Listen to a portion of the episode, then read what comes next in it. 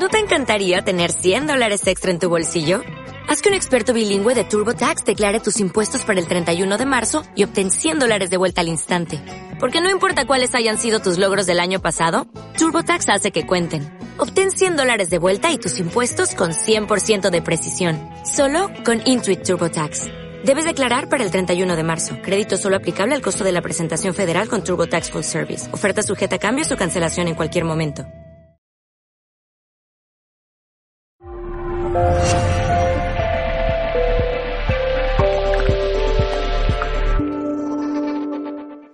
Bueno, ya, eh, ya se ha explicado lo que es la epigenética, creo que no necesita el verdadero cerebro, esto lo cuenta eh, Bruce Lipton, el verdadero cerebro que controla la vida es la membrana, no es el núcleo.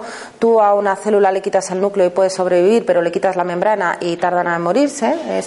entonces es la membrana lo relativamente importante y la capacidad de interacción de la célula con el exterior a través de la membrana, bueno, se produce a través de unas proteínas integrales que se llaman PIM, que son las que tienen, las que son sensibles a las, a las señales internas o externas, ¿vale? Y estas son las que cuenta el Lipton este, que tienen antenitas para los pensamientos, que cuando lo cuenta en el libro de verdad, que quien no lo haya leído lo recomiendo porque te cambia, si, si ya no estás eh, convencido de la importancia mm, de la parte de los pensamientos y de, y, de la, y de la importancia de cómo nos hablamos a nosotros mismos, que es otra de las cosas que le digo a los pacientes cuando, cuando salen y dicen, es que yo no puedo, es que soy un desastre, es que mm, es imposible. Digo, vale, empieza por hablarte de otra manera. Empieza por hablarte de otra manera tú a ti mismo. Y se quedan así como diciendo, un médico endocrino que me cuente estas milongas. No, no que de verdad, que las células tienen receptores, que como te sigas hablando así, a mí no me vengas a perder peso, por ejemplo, porque es que no lo vas a conseguir jamás, gracias a las antenitas de las proteínas de membrana, de la membrana de todas las células, y está demostrado. No estoy hablando de ciencia ficción ni de esoterismo. Vale. Eh, cualquier ensuciamiento sobre tóxicos, sobre todo por metales pesados y xenobióticos, que aquí poco vamos a hablar de metales pesados, que es uno de mis temas favoritos, medicina ambiental, modifica las protecciones externas y el estado de las mucinas que protegen nuestro tubo digestivo. Es importantísimo, volvemos al tema del tubo digestivo y la disbiosis, porque si no absorbemos adecuadamente los nutrientes, sobre todo los iones y los elementos traza, no vamos a poder tener un adecuado estado de la matriz, no va a haber una comunicación correcta y vamos a tener eh, eh, cualquier tipo de enfermedad. Volvemos a lo mismo, desintoxicación, eh, tratamiento del intestino y luego veremos también en el caso de la sensibilidad central y en todos, hígado. los tres pilares de la salud desintoxicación, tratar intestino y ayudar a las fases de detoxificación hepática. Y esto es lo que os decía, el documental sobre el rescate del lama siberiano Itigiló, que se murió en el 21. Los restos fueron escondidos en una cueva eh, porque los soviéticos querían hacerlo desaparecer y fueron rescatados por un monje hace unos años. Y, y, es que me pareció curiosísima, de verdad. O sea, a mí, no sé, me encanta esta imagen porque es la matriz. No, no, tiene, no tiene huesos, no tiene músculos, no tiene nada, es la matriz. Es fantástico. O sea, que es que ahí está, ahí la tenemos. Vale, pues esta es la matriz. Estas son diapositivas que supongo que conocéis porque son de Ana. Eh, aquí no voy a hablar mucho porque ella lo cuenta normalmente. La matriz es un tejido sin tejer. Esta frase me encantó. Ahí la tenéis. La matriz está celular con el colágeno, las fibronectinas, los proteoglicanos. ¿eh? Las características de esto paso, ¿verdad? Porque tú ya lo has contado, ¿no? Vale. Es una red de comunicación de alta velocidad, eh, tiene papel de defensa y reparación, es dinámica y con conexiones eh, lábiles, lo rodea todo. Necesitamos una comunicación óptima para tener una salud óptima. Pissinger de nuevo, que lo llama el tercer sistema o la, o la Living Matrix o sistema básico de regulación basal, que por cierto hace no mucho, creo que en algún mm, periódico eh, de medicina convencional ya se reconoció la existencia de la matriz intercelular, o sea que ya no somos nosotros los únicos que hablamos de la matriz. Claro, ahora lo que les falta es decir cómo se arregla esto. Está la matriz, pero qué importancia tiene y cómo la limpiamos o qué importancia tiene la salud. Pero bueno, ya por lo menos eh, se reconoce que esto existe, ¿no? Vale, esta es la forma de la matriz, como, como decíamos, con forma de lecho. Y lo que quiero que veáis, que me gusta mucho, es esto. La enfermedad es la expresión de los mecanismos de defensa activados para luchar contra las homotoxinas o el resultado del intento de compensar la lesión tóxica que la homotoxina ha producido. La enfermedad siempre es la respuesta del cuerpo a cualquier tóxico. Es su manera de defenderse, es una expresión. Por eso en homotoxicología, los homeópatas, yo no soy homeópata, pero porque no me da la vida para estudiar más, pero me encantaría serlo, pero no lo soy, pero ellos siempre dicen, por ejemplo, que la fiebre no hay que quitarla, hay que modularla, porque es una expresión. Entonces, mm, en general, todos los síntomas hay que modularlos, pero no hay que abolirlos, que es lo que solemos hacer porque es lo que nos han enseñado. Entonces, los síntomas no son la enfermedad y si tratamos solo los síntomas, la enfermedad seguirá su curso de manera silenciosa o manifestando otros síntomas, porque lo que estamos haciendo es supresión. Entonces, el tratamiento biológico o bioregulador tiene en cuenta las toxinas causales y lo que estimula es el sistema de defensa del organismo, que es regular. Si suprimimos la inflamación que tenía como objeto eliminar a las homotoxinas, interrumpimos el proceso de limpieza y las toxinas pues irán a otro lado, intoxicarán otro sitio. Y si suprimimos la fiebre en un proceso viral, inhibimos la defensa permitiendo su proliferación. ¿Vale? ¿Qué queremos hacer? ¿Cronificar o que el paciente consiga vencer su enfermedad, por no hablar de curar, que es una palabra que nos horroriza. Pues queremos ayudar al paciente a vencer su enfermedad. Pues la supresión de los síntomas conduce a la cronificación. Hombre, que nadie dice que si te duele algún día y no lo soportas, no te tomes un antiinflamatorio, un analgésico o bajes la fiebre un poquito si vas a convulsionar. Por encima de 39 está claro que hay que bajarlo, pero una fiebre de 37, 37 y medio, hombre, no. ¿Vale? Y las fases de la enfermedad, supongo que eh, eh, este concepto y esta tabla lo conocéis. Ah, está la fase humoral, que es la fase inicial. Y cuento esto porque creo que hablando de la matriz de Pissinger es muy importante hablar de homotoxicología y la homotoxicología es esto. Y es importante conocerlo ¿por qué? porque cuando uno empieza a detoxificar, ves cómo va para atrás. Y muchas reacciones que ves en un paciente, por ejemplo, eh, cuando llegan a la fase humoral, que es la fase en la que nuestro organismo intenta eliminar las hemotoxinas por donde puede y entonces empieza, por ejemplo, a tener mocos, mocos, mocos y congestión y congestión y eh, tú dices, y se me ha catarrado, el paciente mm, le estoy drenando y me ha hecho un síndrome gripal. Y de hecho muchas veces los pacientes abandonan los tratamientos porque se empiezan a encontrar peor. No, es que están, es que han pasado probablemente de la fase de reacción o de la fase celular, ahora veremos que hay un sitio desde donde se puede volver y otro desde el que no, están está evolucionando fenomenal. Es lo que queremos, que elimine las toxinas en la fase humoral. Cuando el organismo no logra expulsar la toxina o esta es muy agresiva, se, aparece la fase de reacción. En la fase de reacción hay un proceso ya inflamatorio que es el resultado del intento de la matriz de deshacerse de la toxina. Y si no lo logra, la sustancia se deposita como pues cálculos, tumores benignos, ¿para qué? Para impedir la libre circulación por el organismo. De nuevo, el cuerpo lo que está intentando es acotar, eh, dejarla tranquilita en algún sitio, ¿vale? O sea, no quiere que circule, la quiere mm, encerrar y es lo que hace, por ejemplo, con un adenoma, con un tumor benigno. A mí muchas veces, que también veo mucho tiroides, la gente me dice, ¿y los nódulos? ¿Y por qué tengo yo tantos nódulos en el cuerpo? Y yo, claro, obviamente no les cuento esto, pero digo, detoxifica. Detoxifica.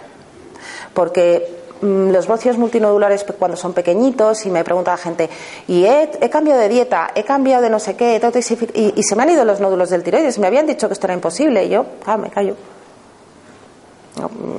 Bueno, a veces pasa. Cuando uno mejora su forma de vida y mejora sus hábitos, todo mejora en general. Por esto, ¿vale? Si las fases fracasan, se ponen en marcha las fases celulares, que son las fases en las que ya empieza a no haber demasiado retorno, porque en este punto la enfermedad ya no es una lucha contra las amotoxinas, sino contra los daños que éstas han generado en los sistemas. Y entonces se origina la fase de impregnación de la membrana celular y el siguiente paso ya será el siguiente paso la degeneración cuando las toxinas entran en la célula para ir al núcleo y producir alteraciones en el código genético. Aquí es donde comienza la degeneración celular que conduce a la neoplasia. ¿Vale? Y entonces eh, está la excreción, la inflamación y la deposición. La deposición que, como hemos dicho, es la inflamación crónica proliferativa. Vale. Impregnación, degeneración y desdiferenciación son las últimas. Y ahora lo vais a ver aquí. La tabla de las seis fases. Entonces, tenemos las de excreción, inflamación y deposición, corte biológico, que es cuando ya empieza prácticamente la degeneración, impregnación, degeneración y desdiferenciación. Por ejemplo, por ejemplo, lo siento, me voy a mover. Tenemos en la piel la fase de excreción sería la sudoración, la de inflamación el acné, la de deposición el nebus. Aquí todavía podemos volver para atrás. Impregnación, una alergia o una articaria. Degeneración, una esclerodermia y desdiferenciación, un melanoma. ¿Veis lo que os digo? Del nebus o del acné podemos pasar a la sudoración, pero ya de la esclerodermia o del melanoma es muy difícil volver para atrás. ¿Vale? Por ejemplo, en el sistema nervioso podemos empezar por una falta de concentración, podemos tener una meningitis que no tiene por qué ser bacteriana o vírica, puede ser simplemente inflamación de las meninges, podemos tener una esclerosis cerebral y de ahí podemos todavía volver para atrás y probablemente la gente tenga falta de concentración cuando volvemos para atrás, las migrañas, el Alzheimer y el gliosarcoma. Y esto es eh, la importancia de cuando estamos aquí, cuando estamos aquí, cuando tenemos eh, las, epicondilitis, cuando tenemos una bronquitis aguda, cuando tenemos una infección de las vías urinarias de repetición, cuando tenemos supuraciones, cuando tenemos una tiroiditis o un bocio que os decía, ¿eh? aquí está la importancia de decir, aparte de tratar la sintomatología, vamos a detoxificar y vamos a ver un poquito qué terreno y cómo mejorar el terreno mediante los hábitos, mediante la epigenética, para que no pase el corte biológico y no nos haga pues eh, un cáncer tiroideo o, una diabetes, aunque la diabetes sí que es reversible perdiendo peso, pero bueno. Vale. ¿Y qué factores hacen que una sustancia sea tóxica? La propia sustancia, la dosis, el tiempo de exposición, la adaptación a la intoxicación, es medicina ambiental, lo sabemos muy bien, porque tú te adaptas a una intoxicación y ya no la notas. Esto pasa mucho cuando, cuando tú fumas o cuando estás, por ejemplo, con el gluten o los lácteos. Tú estás tomando gluten y lácteos, el gluten es muy tóxico para mucha gente y bueno, te sienta mal, pero tampoco es una cosa que eh, sea imposible. Deja el gluten durante un mes y vuelve a tomar gluten y verás lo que te pasa. Y la gente dice, jo, antes no me pasaba esto, antes yo tomaba gluten y hombre, claro, porque estabas en la adaptación a la intoxicación. ¿Mm? Que no lo notas, o sea, clínicamente desde el punto de vista de la sintomatología es más cómodo, pero al final a la larga, pues con el, en el caso del gluten harás cualquier otro tipo de intoxicación o, un deterioro cognitivo, una neurotoxicidad, en fin, ahí tenéis que leer a David Permuter, El cerebro de pan y, demás. ¿eh? Sobre el gluten, digo ya que meto el tema del gluten. Vale, también depende de la capacidad de almacenamiento de la matriz, para lo cual es muy importante estar desintoxicado, el estado de los órganos emuntoriales, cómo está el pulmón, cómo está el hígado, por eso digo el tema de la, de la sobrecarga hepática, de la capacidad de desintoxicación hepática. Ahí hay unos test genéticos muy interesantes que miden cuál es cómo tenemos la fase 1 y la fase 2 de, desintoxicación y de las interacciones con otras sustancias. Por ejemplo, los tóxicos ambientales, sabéis que interaccionan unos con otros y se potencian tienen, tienen esa puñetera manía. Y cuando nos dicen que una determinada sustancia no es tóxica, que, que, tampoco es así, mm, están midiendo una determinada sustancia en particular, no están midiendo todas juntas, que es así que son tóxicas. Sabéis que tenemos las exógenas y las endógenas, las endógenas creadas por el propio organismo, eh, por ejemplo la histamina es una eh, eh, endotoxina muy típica, Supongo que sabéis que la histaminosis, que es un déficit de DAO, no, la solución final no es dar el DAO, la diaminoxidasa, es tratar el intestino, porque cuando hay, eh, esa es una toxina endógena que se genera porque hay una disbiosis normalmente putrefactiva. Entonces, vale dar el DAO de vez en cuando, pero también hay que tratar el intestino y la disbiosis, ¿vale? Una toxina endógena muy típica.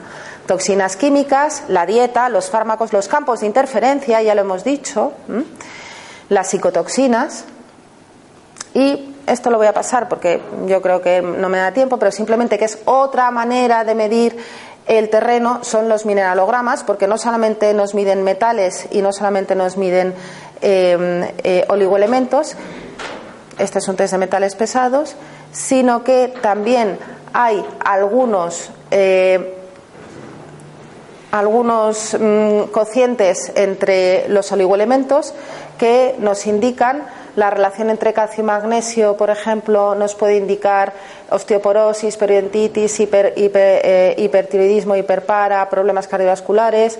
Cuando está disminuido nos indica que puede haber un, alto, un, hipopara, un sedentarismo. O sea que mm, los, en el mineralograma las relaciones entre los minerales, algunos cocientes, nos van a demostrar también cómo está el terreno. ¿vale?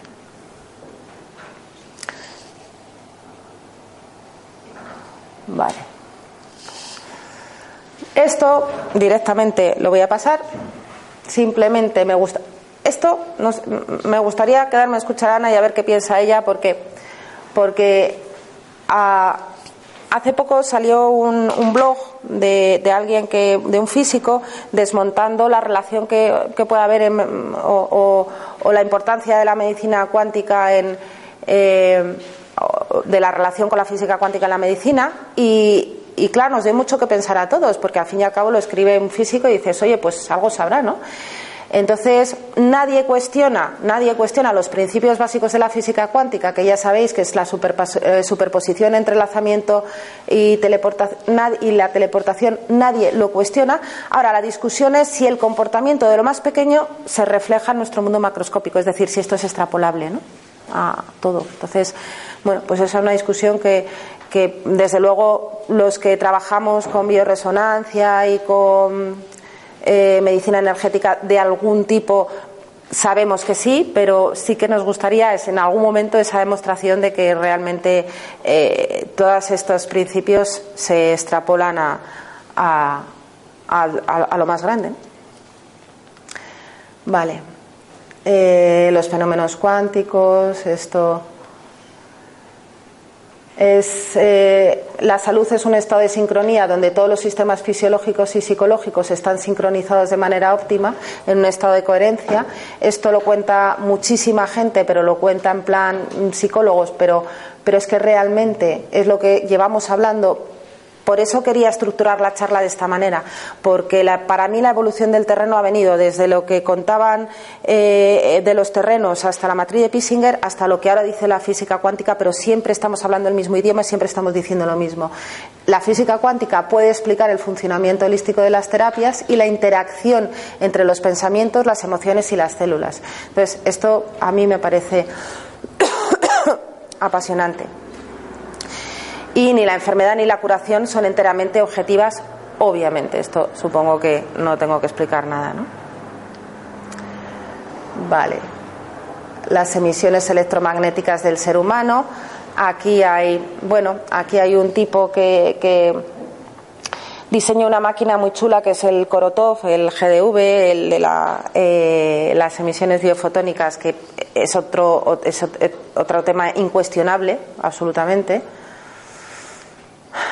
Estas son las ondas, por ejemplo, la bioresonancia que yo utilizo. Esta es eh, eh, eh, la diferencia de similitud espectral. El, aparato emite una onda que es la onda roja, el cuerpo responde con otra que es la azul y la diferencia de similitud espectral entre ambas ondas nos da muchísima información respecto a cómo está un determinado órgano y a, a qué toxinas están interfiriendo con esta comunicación intracelular, porque el sistema, el estado ideal de un sistema es el silencio, ¿vale? Entonces, en realidad, la roja y la azul tendrían que estar absolutamente superpuestas. De hecho, en mi aparato, cuando están superpuestas, ya los pacientes se lo saben. Cuando ven que salen las ondas y están superpuestas, dicen, ah, me va a salir todo en amarillito, que es cuando está bien, y ya se lo saben, ¿no? Y cuando, cuanto más separadas y más distintas, más alterado está el sistema. Vale. Los dominios coherentes de las agrupaciones, bueno, los canales de biocomunicación, el agua, el agua, todos los em, trabajos maravillosos eh, de cuando le hablas al agua y le dices cosas positivas y cuando le dices me pones malo, cómo, eh, varía. Es, que esto, las estructuras del agua es, es algo incuestionable, de nuevo. Los, los dominios de coherencia, el agua se estructura por moléculas biológicas. Bueno, la emisión biofotónica que os comentaba de, los, eh, de todos los seres vivos, todos. El campo electromagnético del corazón, si no conocéis la coherencia cuántica eh, y el biofeedback, os lo recomiendo porque son unas técnicas muy bonitas para aplicar en consulta. La coherencia cardíaca. Sabéis que el corazón es el órgano que, que emite más ondas, eh, el generador más potente de los patrones de información rítmicos del organismo. Por eso lo de la coherencia cardíaca es tan bonita. Y lo último, ya que os cuento, es lo de los síndromes de sensibilidad central. Eh, a mí me toca mucho porque, porque además una vez que los conoces ya los identificas muy rápido, muy rápido, y yo los estoy viendo constantemente. Pues eh, empezó a describirse en el 81 la fibromialgia y el síndrome de fatiga crónica. Son mm, criterios de la Academia Nacional de Medicina de Estados Unidos. Eh, la OMS define la, fatiga crónica como enfermedad neurológica, pero el síndrome químico múltiple no lo reconoce como enfermedad en, el CIE, se está luchando porque se reconozca, pero en las tres enfermedades hay una superposición muy importante que todavía no está reconocida, porque bueno, ya está empezando a estar reconocida estas dos enfermedades, pero, pero, pero ha costado. Y de hecho muchos médicos todavía siguen diciéndole a los pacientes que es una cuestión de estrés o de depresión o de problema más bien psicológico. Y se consideran un conjunto de enfermedades que presentan manifestaciones multisistémicas fluctuantes sin causas previas aparentes que las justifiquen, con una hiperexcitación de ciertos grupos de neuronas. De hecho, eh, la característica clínica fundamental es la hiperexcitación, o sea, es la sensibilidad extrema que estos pacientes tienen o al dolor o al cansancio, según sea fibromialgia o fatiga crónica. Eh, y la intensidad y la variabilidad en el grado de afectación es muy amplia y por eso nunca va a haber un paciente igual a otro en nada, pero en este tipo de síndromes todavía es más acusado.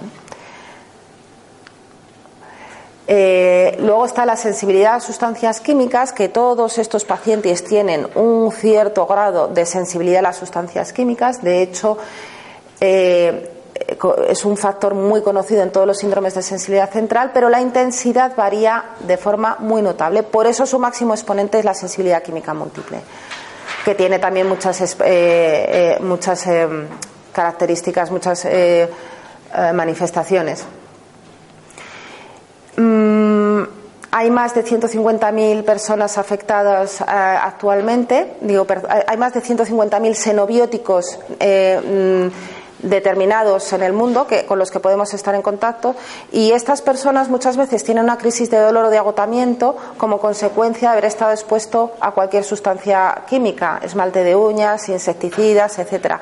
Ayer tuve yo una paciente que vi, enfermedad de quirófano que vino a verme mm, la primera vez porque tenía dolores musculares y porque estaba perdiendo peso y no sabía lo que le pasaba y tirando, tirando del hilo, pues una persona que tiene un taller de pintura y de esmaltes y está todo el día en contacto con ciertos tóxicos y eso junto que ella, como vamos a ver ahora, tiene una eh, mala capacidad de detoxificación hepática, pues tiene alergias, mm, cualquier producto que toma por boca tiene una reacción alérgica. Esto es característico del, síndrome, del síndrome químico, ¿no? de la sensibilidad química, cuando ya no toleras ningún químico de ningún tipo. Ah, Por esto, que es la, esta diapositiva es preciosa, se enseña siempre en medicina ambiental y es muy, muy, muy ilustrativa. Esta es nuestra carga corporal total. El barril, cuando tenemos el barril lleno, cuando tenemos el barril, hielo, el barril lleno, llega la enfermedad. Y solamente tenemos dos posibilidades. Una, abrir el barril para que se vacíe, desintoxicar, y otra, quitar la exposición a tóxicos, vaciar el barril un poquito por arriba. O sea, o abrirlo por abajo o vaciarlo por arriba. Disminuir la exposición a tóxicos y detoxificar. Y la carga corporal total que la vamos adquiriendo a lo largo de toda la vida, por eso estos pacientes más o menos van tirando con su vida y llega un momento que es que ya todo, o sea, no toleran nada por día digestiva, no toleran ninguna medicación, eh, esta mujer le doy magnesio para, le intenté dar magnesio para los, para, para, la, para la musculatura y le salen ampollas en el paladar. Le intenté, le, le traté dar el kit de detox de gel para detoxificar y no lo toleró. No tolera nada. O sea, son unas personas que llega un momento que no toleran nada. ¿Por qué? Porque el barril está hasta arriba. Y entonces, eh, a mí estos pacientes me funcionan muy bien todas las técnicas bioenergéticas de bioresonancia o empezar muy muy muy muy poquito a muy poquito y aparte pues hay que hay que hacer tratamientos de, desintoxicación los que sean pues quelaciones bueno eso ya hay ah, el tratamiento de la sensibilidad química es muy complicado y pasa obviamente por quelaciones intravenosas ¿no? Mm, y por, y por administrar muchas veces vitaminas de forma intravenosa porque su tracto digestivo y sus mucosas están tan mal que no toleran nada. Y es por esto. Y tiene mucho que ver con todo lo que hemos estado hablando de la matriz, de la intoxicación, etcétera, etcétera. Entonces, el efecto de la carga total, que en estos pacientes influye muchísimo y a lo mejor ahora que me habéis escuchado empezáis a ver pacientes que cuando os cuenten lo que les pasa inmediatamente penséis probablemente tenga un grado de, sensibilidad central porque influyen los químicos, los alimentos, las infecciones, muchos virus de replicación lento, el Steinbar, el herpes, el CMV, la borrelia, otro bicho que está por ahí, que también está infra, infradiagnosticado, el estado emocional, por supuesto, los campos electromagnéticos, la, la nutrición, sobre todo los pesticidas y los tóxicos asociados a nutrición, la genética, la genética influye en lo que os estoy diciendo todo el rato, en la capacidad de toxificación hepática y los inhalantes.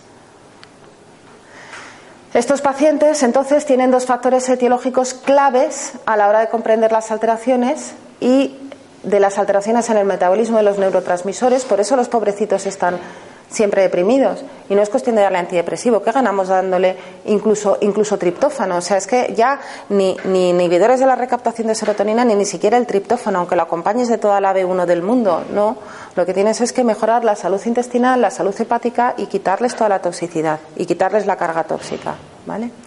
Entonces, esto es lo que tienen: disbiosis, terreno constitucional, estrés o trauma, alimentación y los xenobióticos y todos los enobióticos. Entonces son xenobióticos no neutralizados por el hígado que se comportan como neurotoxinas, incrementando la respuesta del sistema límbico al dolor y un sistema hipersensible a los nocistímulos. Entonces son dos factores, el sistema ya hipersensible y eh, los xenobióticos que no pueden neutralizar su hígado, los que se juntan y hacen que sean pacientes pues que no pueden vivir del dolor. Y bueno, esto es la última diapo que es muy Em, un poco abigarrada, pero está, eh, está muy bien para explicar estos dos tipos de pacientes que son aquí la fibromialgia característica por inflamación y dolor que empieza por un organismo hiperreactivo, o sea, es un terreno hiperreactivo que determinados por el perfil constitucional tienen un metabolismo hepático con una fase 1 muy alta, con lo cual genera muchos radicales libres porque la fase 2 está baja, con lo cual se acumulan todos los desechos de la fase 1 porque la fase 2 no funciona y ahí estamos acumulando todos los tóxicos.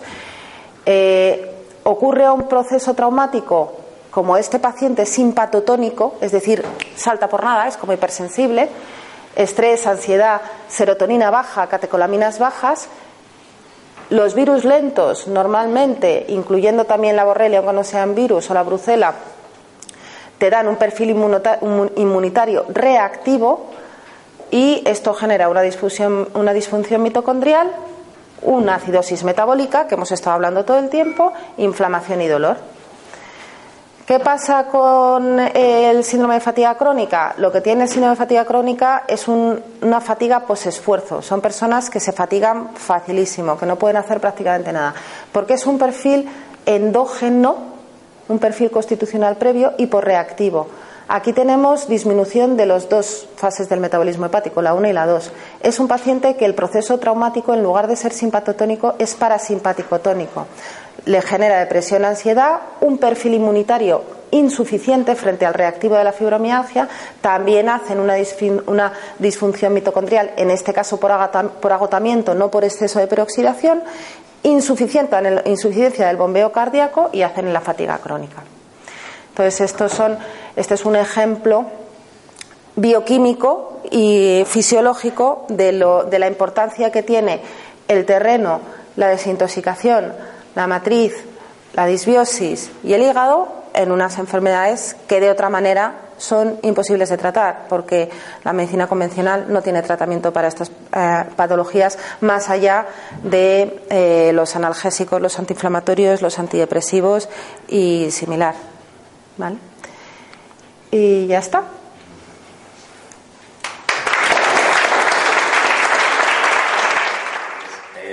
yo que soy bastante consumidor de arroz, entiendo que siempre sea biológico y intento limpiarlo del arsénico lo máximo.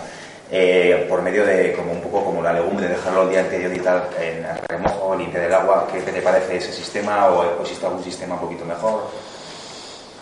Eh... Si tienes alguna forma de medirte arsénico, mídetelo, porque no es el arsénico, yo creo que no está por fuera, es, lo, lo tiene en el cultivo, con lo cual o, quizá cambiaría un poquito a quinoa de vez en cuando o a otro tipo de o a otro tipo de cereal. Eh, está muy bien que compres orgánico y que lo laves y tal, pero yo creo que mm, estamos bastante intoxicados de, y, el arsénico es tremendo. Cómo están los mariscos. Hace poco un amigo nuestro tuvo una intoxicación por arsénico hasta tal punto, tenía unos niveles de arsénico tan elevados que creían que, que, le estaban envenenando. No era por el arroz, era por el marisco. Este es un gran consumidor de marisco, vive en el sur y toma muchísimo marisco. Y tenía unos niveles que nunca había visto nadie. Vamos, en, el hospital, cuando le vieron, pues te digo que pensaban que, que, su mujer le estaba intoxicando. O sea, Imaginaros la pobre mujer, o sea, es que ha sido un tema tela. Y era el pescado. De hecho, este señor, que tiene muchos medios, se ha dedicado a, coger muestras de todos los pescados de la costa, de donde él vive, de la costa de Málaga, y a analizar los de la lonja, los que, los que están recién pescados, los de la lonja y los del, y los del supermercado. Y todos tienen, y, y casi todos tienen una cantidad elevadísima, ya te digo, no de mercurio de arsénico. Vale. Entonces, mm, está en todas partes. Eh, al final no podemos vivir en una burbuja, con lo cual, pues si no puedes evitar cierto contacto con contaminantes, por lo menos desintoxícate de la manera que sea, cada X tiempo, ¿sabes? Es, yo al final lo que le digo a todo el mundo, no podemos vivir, no podemos estar exentos de a quien come todo ecológico, mm, vive en el campo, eh, no tiene wifi, ¿quién? O es que es imposible, entonces desintoxiquémonos de alguna manera.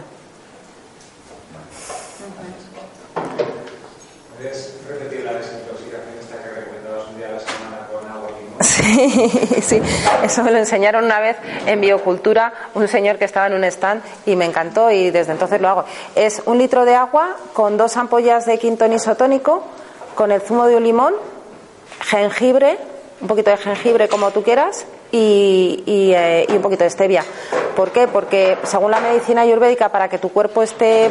Eh, yo no tampoco sé medicina ayurvédica, pero esto me lo contaron y me encajó tienes que tener los, los cuatro sabores, que son salado, amargo, dulce y ácido. Y entonces, como además son todos productos que, hombre, la stevia que sea buena, el limón que sea ecológico y el jengibre, pues el de mejor calidad posible, obviamente. Y el quinton es que desintoxica muchísimo. El quinton limpia la matriz, eh, la matriz extracelular, lo limpia de maravilla. Por eso el payá habla, siempre de, matriz extracelular. Perdón, el quinton. El quinton. Quinton es agua de mar, es suero marino. El ISO, el ISO, no el hiper, el ISO, para, detoxificar el, el ISO.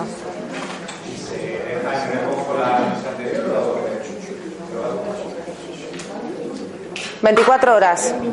24 horas, ¿no? No tienes ningún problema. Los pacientes al principio se ponen de uñas, pero cuando lo hacen dos días seguidos eh, se encuentran tan bien que lo, que lo empiezan a hacer ya.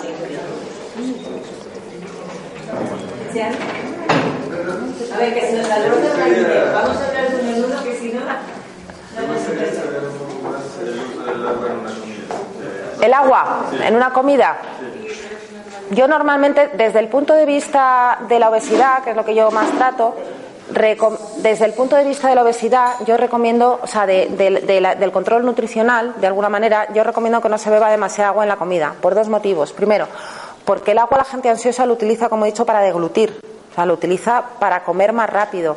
Y la señal de saciedad tarda 20 minutos de ir, en ir del estómago al cerebro, 20 minutos. Con lo cual, en 20 minutos tú imagínate lo que te da para comer.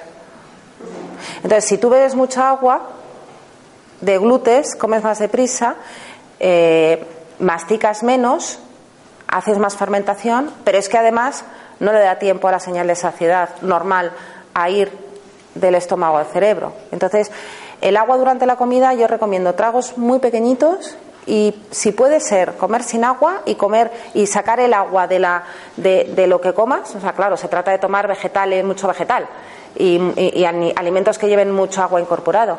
Y si no, muy poquito. ¿Cómo se, cambia el hábito, ¿Cómo se cambia el hábito? Pues poco a poco, como todos los hábitos, poco a poco. Vamos, yo no sé, cada, cada uno lo cambiará de una manera. Habrá gente que lo haga de golpe y habrá gente que lo haga poco a poco. Pues a mí me funciona muy bien explicarles estas cosas a los pacientes. Explicarles un poquito la fisiología. Hay gente que no, que no explica nada y directamente tienes que hacer esto y punto. Eso es mucho más paternalista. A mí me gusta explicar las cosas porque en mi experiencia, cuando los pacientes lo entienden, lo practican, eh, miran las, eh, comprueban las consecuencias y lo adoptan. Esa es la forma de cambiar un hábito, ¿no? Primero entenderlo, luego practicarlo y luego mm, tener feedback de las ventajas de cambiar ese hábito. Muchas gracias. Yo tengo una pregunta, es que soy de Barcelona y aquí tomamos agua de mar. ¿Y qué, opinas del consumo de agua de mar? Bueno, mm, eh, depende cómo lo hagas. Depende de cómo lo hagas. Entonces, eh, yo sí, yo sí lo sé, lo sé, lo sé, lo sé, lo sé. Bien, o sea, lo que pasa es que Aquamaris no tiene, o sea, yo, yo he utilizado mucho y he estado en contacto con esta sociedad y tal. A ver, que yo sepa, no tiene muchos estudios, ¿sabes? Entonces, como consumo habitual me parece fenomenal porque además consumir quinto en todos los días es imposible porque no es precisamente barato, o sea que me parece muy bien. Ahora yo para tratar, para como terapéutica tengo que utilizar algo que, tenga, que yo tenga cierta confianza, porque vosotros sabéis hacerlo, pero luego la gente se coge todo el plancton y toda la porquería del agua de mar y no. ¿Sabes? ¿Se puede hacer un detox? Sí, sí, sí, sí, sí, sí, sí, sí, sí. Si sabéis cómo, o sea, vosotros que sabéis cómo hacerlo y que tenéis ya testado en vosotros tal, sí, yo no lo puedo recomendar como médico en la consulta. Yo te quería preguntar, no, es una pregunta más genérica y no sé científica y a lo mejor es peregrina. Eh, en la, haciendo una comparación, a la célula se le da mucha importancia, pero que la matriz es, mm, tiene el valor de que, bueno, lo que has explicado, todo lo que has explicado. Entonces, haciendo una comparación con el universo, podría ser algo así como el espacio entre los planetas. Como, es que es muy allá, pero es que ya, Es algo así como pues la eso y el espacio, la, la, importancia que tiene. El... Lo que pasa es que la, en la matriz, o sea, lo que, lo que baña las células en este caso es un material y, y lo que hay entre los planetas pues es espacio. Pero es el espacio de células. De sí, lo que pasa es que, que, las células se nutren de eso. O sea, eso es, es como, es, realmente el medio ambiente. Es que podrías entenderlo como, más que como el espacio entre los planetas, el espacio entre nosotros. Mm. Es decir, al final un, un organismo, el cuerpo, sabes que el 90% de las células en conteo del cuerpo son microorganismos, solo el 10% de tus células son humanas. Entonces tú eres como un gran hotel de microorganismos. Entonces, ¿qué es lo que pasa? Pues en un hotel pueden venir pues un tipo de personas, otro tipo. Yo siempre digo que si tu casa está llena de cucarachas, no le eches la culpa a la cucaracha, limpia tu casa. Si tu casa está limpia, no vendrán ni hormigas de cucarachas, vendrán quizás ardillas, no lo sé, depende de donde vivas, ¿no? Entonces, para mí tiene que ver con eso, es decir, hay, hay una estructura, digámosle tipo hotel, que es el que está permitiendo que lo demás viva. Y en función de cómo esté eso, vas a atraer a un tipo de, o van a, en este caso, yo realmente pienso que, que esa teoría de Besant de los plemorfismos es real, con lo cual veo que entiendo que van a ir cambiando, evolucionando de uno, igual que evoluciona, mira, es que esto a mí me hace mucha gracia, porque es como, como la evolución de las especies desde el origen de la Tierra, ¿sí? Vamos, hemos ido evolucionando, todo ha ido evolucionando, desde algo muy sencillito a algo mucho más complejo, en función de qué, también del medio ambiente, en función de lo que había disponible. En la que empiezan a haber más cosas disponibles, hay más posibilidades de generar vida. Y en función de lo que hay, la vida se adapta para sobrevivir. Entonces eso es así. Y si tu medio ambiente está, está limpio, entonces tú vas a propiciar un tipo de vida. Si tu medio ambiente es de otra manera, vas a propiciar otro, otro tipo de vida. ¿Por qué? Porque la vida está diseñada para sobrevivir. Entonces, todo lo que se hace se hace en pos de la vida. Lo que pasa es que eres tú la que decides qué tipo de vida quieres alojar en ti. Si la vida que favorece la vida de tus gusanos o la vida que favorece la vida de ti, de, de tú como estructura y como hotel. ¿no? Sí, sí, yo más, no iba tanto a la salud, ahora me había salido un poco, sino estaba viendo las células como la materia, la matriz como el espacio. Una, comparación simplemente. Léete. Es que está lleno. Un espacio lleno. Léete, léete, a Greg Braden, de todas maneras, ¿vale? Porque Greg Braden habla de este tema y él dice que nos, el espacio que nosotros conocemos, es decir, todo el espacio, todas las galaxias, todo, todo, todo, todo, es un 5%.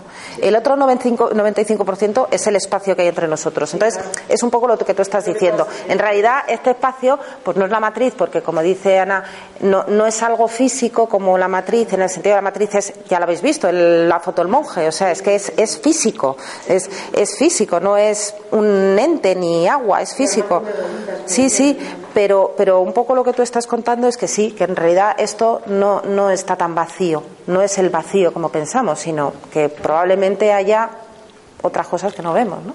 Es que esa, esa, es la clave, la clave es que tú tienes una serie de sentidos que cada uno de ellos está especializado en un tipo de energía diferente. Con el olfato tú captas energía química, con los ojos energía electromagnética, con el oído energía mecánica, pero tienes unos rangos que son muy estrechos. De toda la energía, energía electromagnética posible, tus ojos solo captan esto. Entonces el resto lo percibes como que no existe, ¿no? No es que no exista, es que tu aparato perceptual no te permite captar más allá de este pequeño rango de energía eh, electromagnética entre el rojo y el violeta, este pequeño rango entre 20 y 20 mil hercios de energía mecánica, este pequeño rango de todos los químicos que hay. Entonces, claro, estamos muy limitados en cuanto a la percepción y por eso percibimos el resto como vacío. No, no, yo al contrario, lo percibía como lo más potente, Claro. el espacio, lo más potente, y el otro también. Lo- es que me expreso en un lenguaje que no es científico, que debería decirlo así. Perfecto. ¿Qué, qué? No, simplemente quería Ah, respon- lo que decía. O sea, no sabemos que puede existir, no tenemos la, la- la opción de, de conocer porque nuestros sentidos están limitados, pero sí, a lo mejor hay una gran cantidad de, de- de energía de algún tipo que nosotros no podemos ver, que también pueden estar eh, de una manera u otra intoxicando.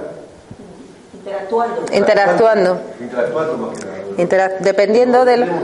De bueno, eso lo hace este señor midiendo los campos cuando hay una sesión de meditación. O sea, que dependiendo de cómo sean las energías y las vibraciones, pues eh, el campo es uno o es otro, ¿no? Eso, Exacto, o sea, se puede llegar a medir. claro. Claro. ¿Algo más? ¿No?